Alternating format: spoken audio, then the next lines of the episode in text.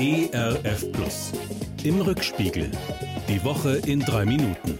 Mit Christoph Zehentner. Na, das ist ja vielleicht eine Woche. Der März kommt diesmal schon im Januar. Der Friedrich Merz natürlich. Im dritten Anlauf wird er endlich CDU-Chef und dann gleich auch noch Chef der CDU-Fraktion im Bundestag. Eine Menge Macht für einen, den seine Partei schon fast aussortiert hatte.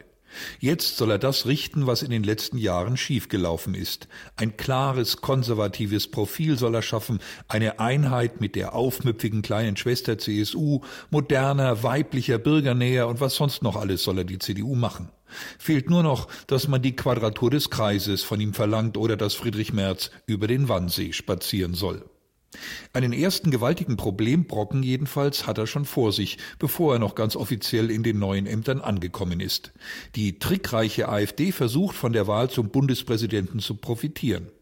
CSU, CDU, FDP, Grüne und SPD wollen Frank-Walter Steinmeier wiederwählen.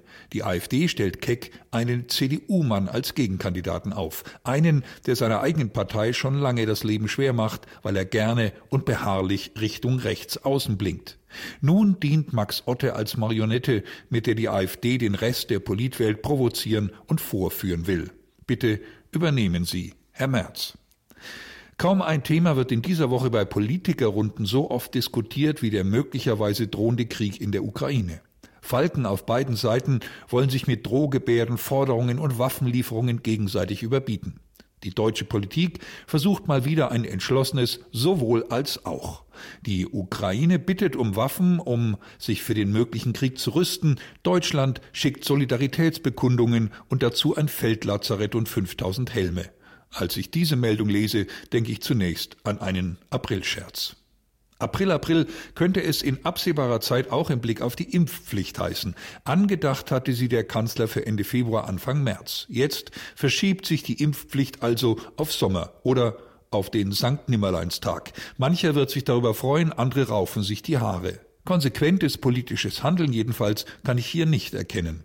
Zum Glück erstaunlich sachlich wird das Thema in dieser Woche im Bundestag behandelt, von den meisten Rednern jedenfalls. Ich hoffe, die Sachlichkeit bleibt uns erhalten, gerade weil die Infektionszahlen und Inzidenzen immer neue Rekordhöhen erreichen, weil einige Nachbarländer jetzt Schritt für Schritt all die Corona-Maßnahmen abbauen, die uns in den letzten Jahren das Leben schwer gemacht haben, obwohl doch bisher niemand wirklich absehen kann, wo genau die Reise hingehen wird. Holocaust-Gedenktag im Deutschen Bundestag. Eindringliche, bewegende Worte von einer alten Dame, die das Grauen als Kind selbst durchlitten hat und die jetzt erschreckt feststellt, der Antisemitismus macht sich überall in der Welt erneut breit. Als Christinnen und Christen dürfen wir das nicht hinnehmen, finde ich. Wir müssen widersprechen, uns klar vor unsere jüdischen Geschwister stellen. Wenn verschwurbelte Lügengeschichten gegen Juden verbreitet oder wenn Davidsterne auf Protestmärschen missbraucht werden. Der David, nach dem diese Sterne benannt sind, betete einst, Herr, du hast Israel auf ewig zu deinem Volk gemacht. Herr, du bist sein Gott geworden. Das sollten, das dürften wir nie vergessen.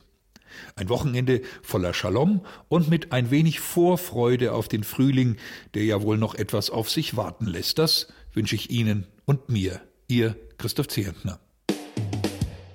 Im Rückspiegel. Auch in der Audiothek oder als Podcast auf erfplus.de. ERF Plus. Gutes im Radio.